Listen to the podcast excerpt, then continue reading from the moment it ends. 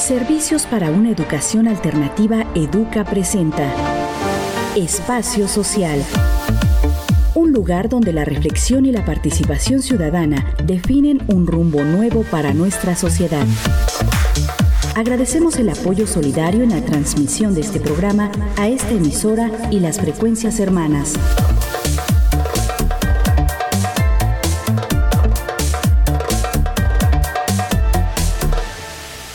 Organización. Abundancia. Respeto. Trabajo colectivo. Solidaridad. Sembrar. Compromiso. Defender. Vida. La justicia ambiental no puede esperar. La justicia climática apela a la acción organizada de la sociedad para exigir y demandar a los principales responsables de la crisis hacerse cargo de sus efectos. La que tanto menciona el presidente. Pues es nuestra tarea cuidar y defender nuestro territorio, entendiendo que territorio no es únicamente un área geográfica, son los saberes de, nuestros abuelos, de nuestras abuelas, el cuidar esa sabiduría que nos han heredado.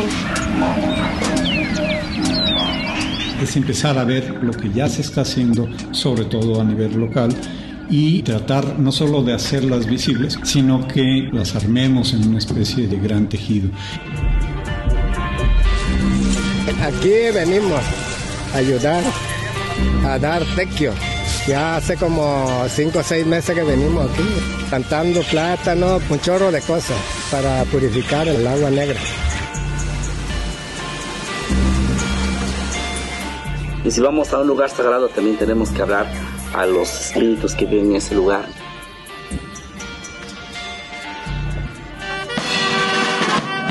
El ritual significa agradecerle al río, adentrarnos a él, porque también quieras o no, con toda esta contaminación está sufriendo. Es un don el que tenemos y es como una herencia de los antepasados, ¿no? Entonces nosotros tenemos que preservarlo para que no se pierda. Con este audio que forma parte de la campaña La justicia ambiental no puede esperar, cuyo objetivo es propiciar una mayor conciencia sobre la gran problemática de crisis ambiental, les damos la más cordial bienvenida a su programa Espacio Social. Les saluda con mucho gusto Daniel Niscup y durante la próxima media hora estaremos reflexionando acerca de los pueblos originarios, la espiritualidad y la resistencia por la justicia climática.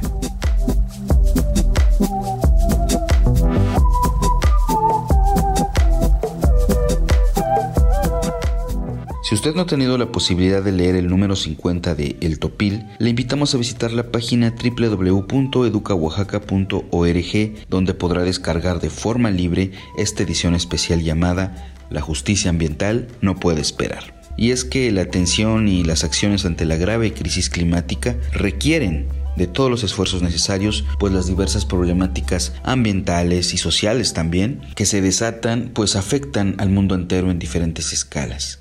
Sin embargo, históricamente los pueblos y comunidades originarios han llevado a cabo prácticas y formas de vida en armonía con los ciclos de la tierra, de la naturaleza, de la vida, del agua, mismas que han sido olvidadas ante la idea errónea de desarrollo de un sistema capitalista que prioriza la explotación de la tierra para la obtención de riquezas por encima de absolutamente todo, incluyendo la vida.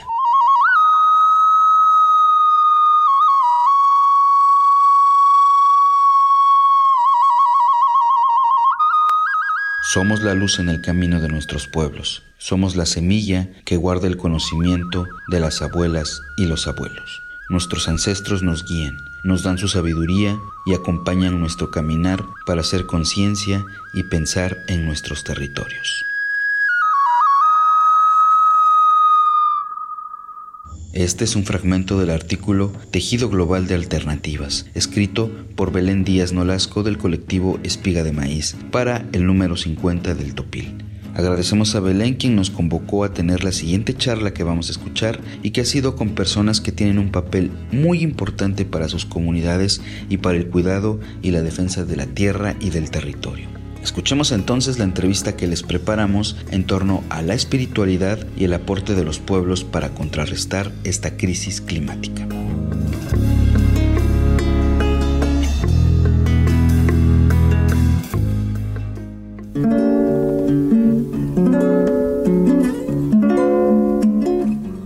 Pues muchas gracias a quienes nos escuchan en, este, en esta emisión del Espacio Social. El día de hoy tenemos a dos invitados muy especiales, muy queridos del espacio, de Educa también, y por supuesto, pues de manera personal, también queridos compañeros. Pero vamos a dejar que ellos se presenten. Estamos con Silvia. Mi nombre es Silvia Gabriela Hernández Salinas. Soy originaria de la comunidad de Bajos de Coyula, Santa María, Huatulco. Eh, tengo un proceso de organización de una cooperativa que se llama Tendajón Layú me dedico a la medicina tradicional y a la partería y acompaño con diversos colectivos a que nuestra medicina tradicional siga pues siendo un, un, legado para nuestras nuevas generaciones de jóvenes porque normalmente se piensa que solo es para la gente adulta y es un modo de vida la medicina tradicional. Entonces también comparto eso a través de talleres para que no se siga perdiendo nuestra medicina. Y con Salvador Chang, Nala Salvador Martínez Arellanes, Na Bungliana Chigul. Mi nombre es Salvador Martínez Arellanes, soy de Santa Catarina Minas, Ocotlán. Soy chigul tradicional o también se puede decir que es como el encargado de realizar las ceremonias comunitarias de mi pueblo. Y bueno, vamos a comentar algunas cosas pues muy interesantes porque bueno, la, esta crisis climática pues no es de gratis, ¿no? Se ha desatado por una serie de cuestiones que ya hemos hablado a lo largo del programa y continuaremos platicando. Pero específicamente con ustedes queremos platicar desde esta parte de los pueblos originarios. Ustedes son originarios de, de comunidades pues milenarias, de pueblos que ya traen una estructura bastante amplia, con mucha historia, con mucha tradición, con mucha espiritualidad y a partir de eso queremos abordar la crisis climática. Pues iniciando con ello, pues hay un fuerte problema de, crisis ambiental en el que pues no se va a dejar de señalar que el modelo económico extractivista tiene mucha responsabilidad de haber desatado esta crisis. Sin embargo, los pueblos y las comunidades indígenas pues han tenido un papel valioso para enfrentar esta problemática. Coméntenos un poco acerca de estas prácticas espirituales, de estas prácticas cotidianas que se desarrollan en la vida comunitaria de los pueblos y que bien también pueden ser una respuesta pues a esta crisis tan grande que se está viviendo en el mundo. Pues una parte importante que se sigue haciendo en nuestras comunidades como práctica espiritual es no dejar de, de sembrar, ¿no? Pese a que ahorita las cosechas pues se están perdiendo porque no hay agua, ¿no? Entonces un extractivismo del que poco se habla, pero que está pasando en nuestras, en nuestras comunidades es el extractivismo cultural, ¿no? Como nos promueven para el turismo.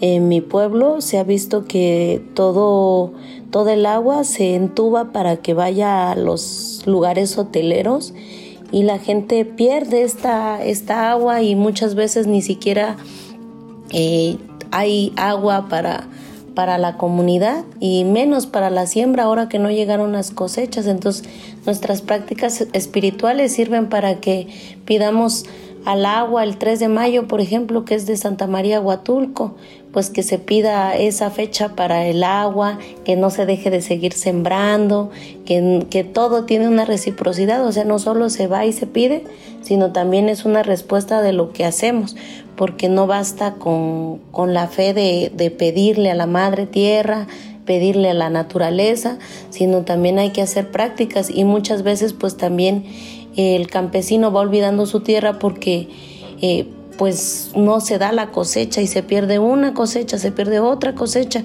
Entonces otra de las cosas que ha sido una respuesta es no dejar el campo a pesar de que de que pues esté que no esté dando lo suficiente para comer y para vivir y se sigue preservando la, la alimentación y esa práctica como una cotidianidad de nuestra, seguir nuestra alimentación, nuestra identidad, nuestra comida, nuestras formas de tejido comunitario, de seguir compartiendo pues, pues la vida en la comunidad, porque a veces uno tiene que salir de su pueblo, pero las prácticas de seguir construyendo comunidad en donde quiera que uno esté es algo que también ha ayudado a, preservar como una respuesta a estas problemáticas en donde eh, pues solo se, se mira el individualismo y nos ayuda mucho a salvar a través de la colectividad de nuestra comunidad y preservar nuestra identidad pues muy fuerte en donde quiera que uno esté.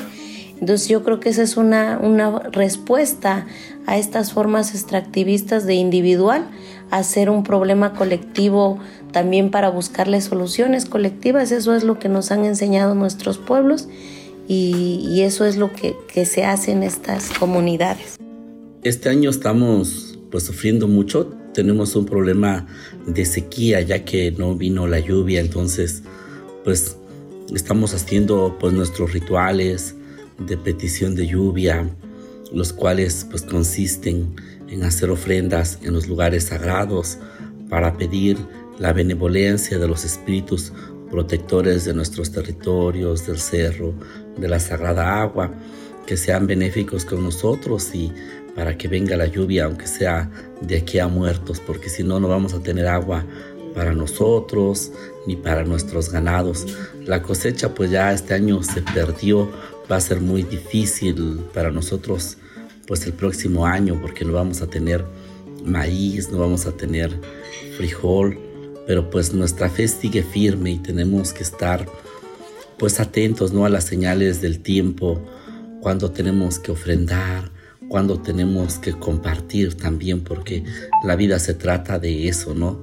Un, un compartir de lo que nos da la Madre Tierra, un poquito de tepache, un mezcalito, una tortilla con la gente, para que así también pues, la tierra sea agradecida con nosotros y también nos dé pues sus frutos, sus flores, sus semillas que nos ayudan en nuestra alimentación, que nos ayudan a curarnos, que nos ayudan en las diferentes situaciones que vivimos en nuestro pueblo.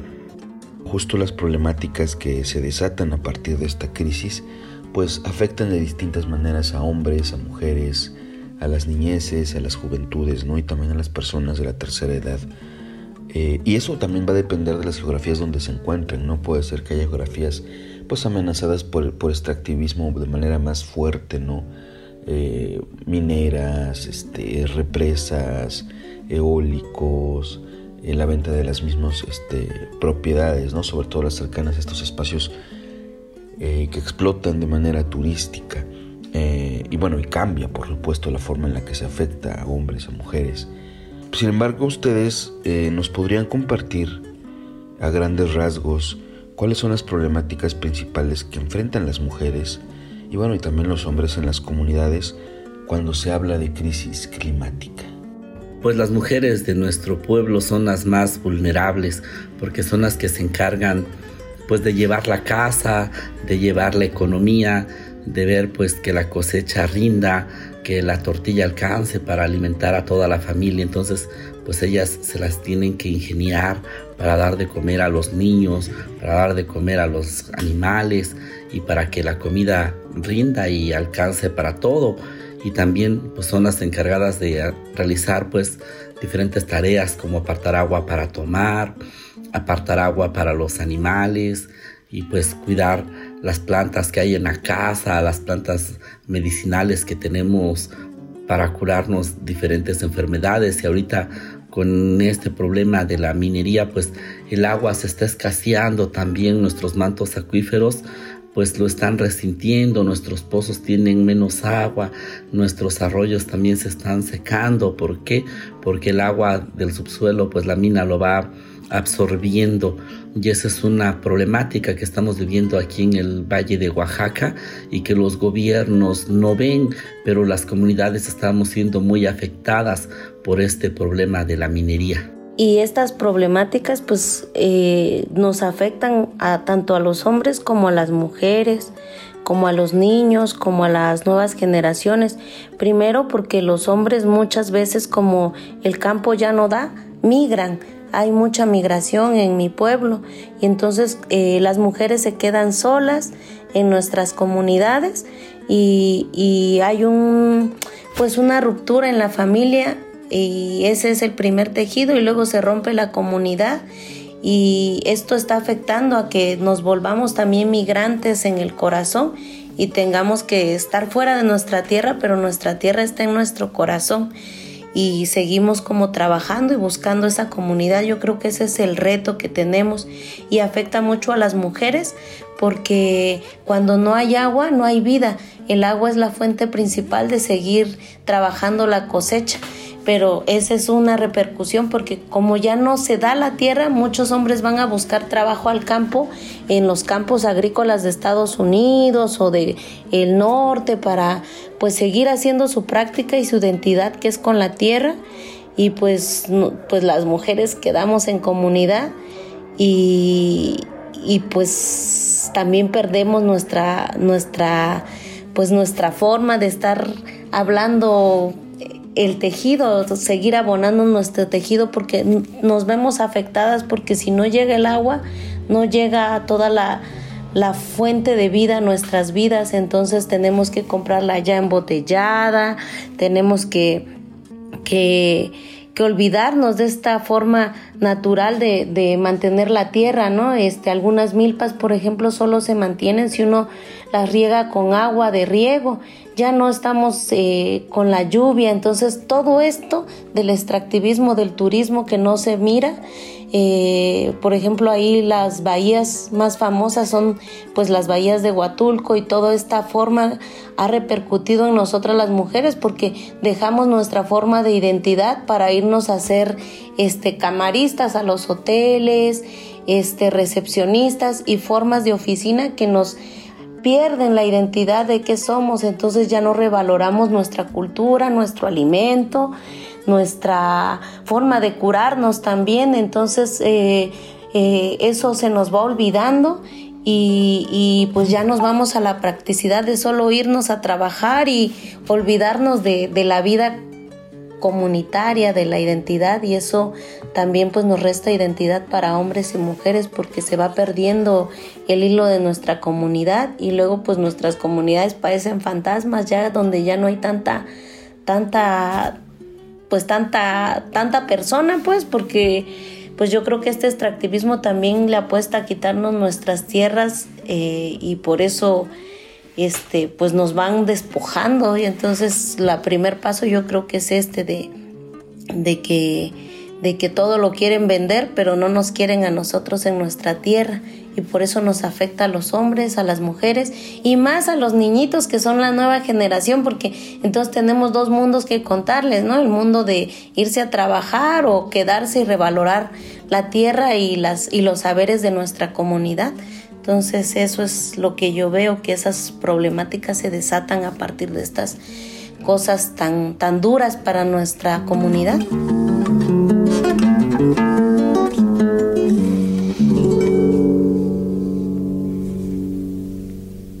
En un momento más vamos a continuar con la entrevista a Salvador y a Silvia, quienes de corazón nos comparten su experiencia y visión desde los pueblos. Pero por ahora hagamos una pausa musical para escuchar a Sara Curruchich, cantante y compositora de Guatemala, de origen maya cachiquel.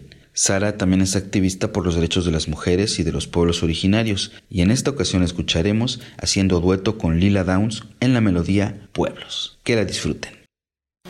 Tata Julieta, caminos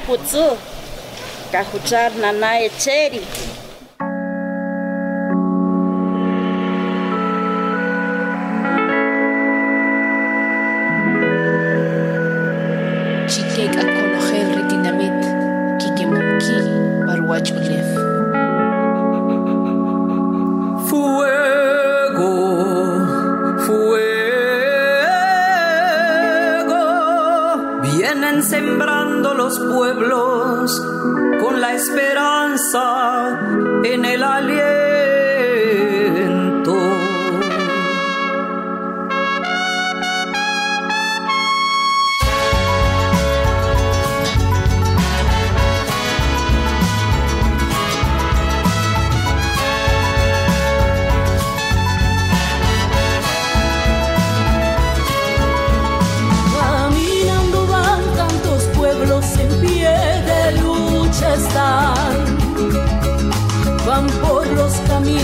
Con su corazón retumbando.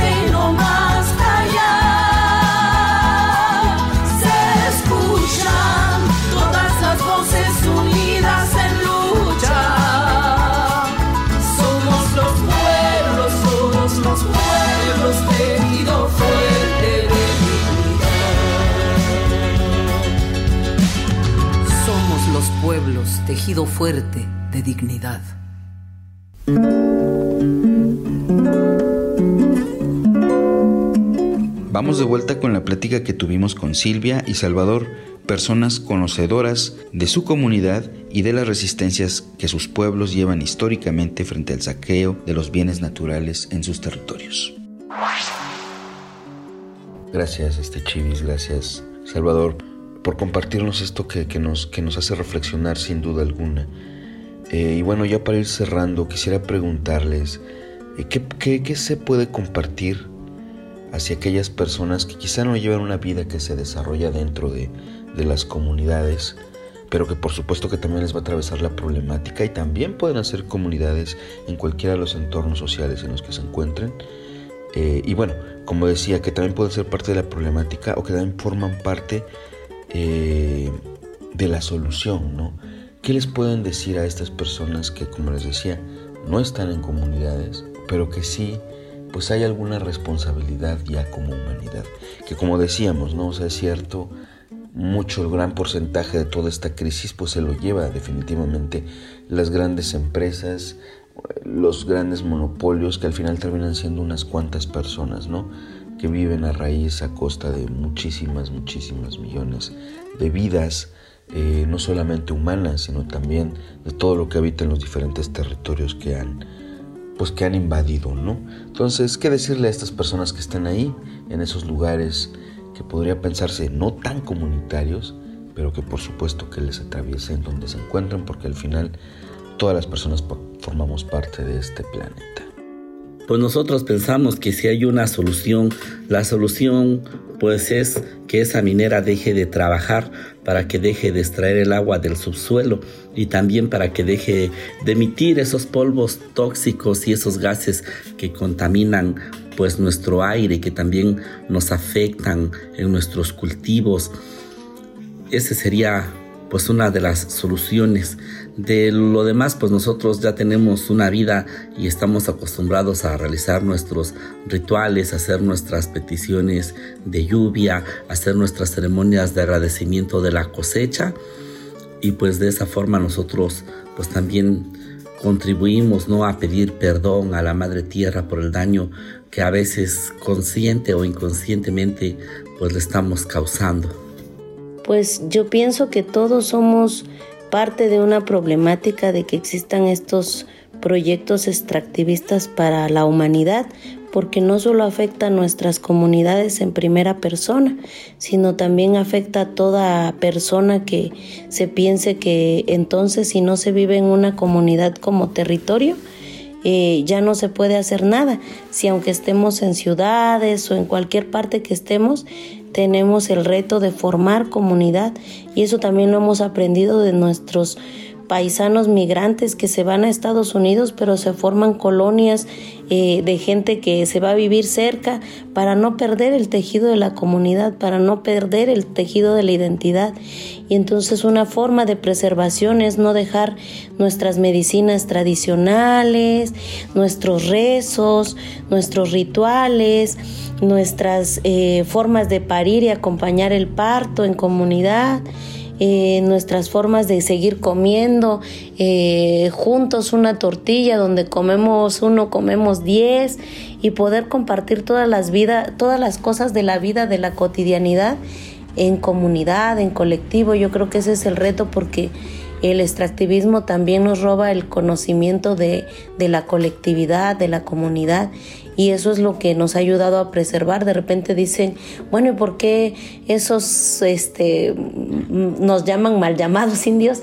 Esos indios este, les alcanza todo, pues, y siempre pura fiesta, pura fiesta, porque en la fiesta también se teje la comunidad y estamos dispuestos a dar todo con mucho cariño porque esa es la reciprocidad, lo que le damos a la vida, lo que le damos al otro, a la otra, va a regresar por alguna forma, ¿no? Difícilmente en nuestras comunidades hay hambre y cuando hay, como por ejemplo el, huracán del año pasado en, en mi pueblo, pues se reconstituyó la comunidad, pues no se hizo apoyo y siempre hubo comida, entonces no se va perdiendo estas cosas cuando hay necesidad de que, de que se siga haciendo colectividad en donde quiera que esté y denunciando también sobre todo que estas formas no las practiquemos porque de repente decimos este ah sí se ensucia el agua pero no la cuidamos no entonces hay que cuidar el agua porque es un bien natural que es el presente de nuestra vida y yo creo que todos podemos hacer mucho para seguirnos eh, cuidando pues de estos proyectos extractivistas que afectan a nuestras comunidades, pero también a la humanidad entera, porque si ya no estamos, vamos a seguir caminando porque tenemos que seguir viviendo, ¿no? Tenemos que seguir existiendo, entonces todos podemos hacer algo en cómo tratamos a los otros también para construir comunidad y romper esas barreras de individualismo también nos ayuda a construir una mejor sociedad eh, pues para la humanidad entera. Pues muchas gracias Salvador, muchas gracias Silvia por haber compartido esta palabra, por haber compartido también estos quehaceres comunitarios que cada uno eh, ha llevado a cabo a través de su trabajo y pues muchas gracias también por compartir en este espacio social. Continuamos.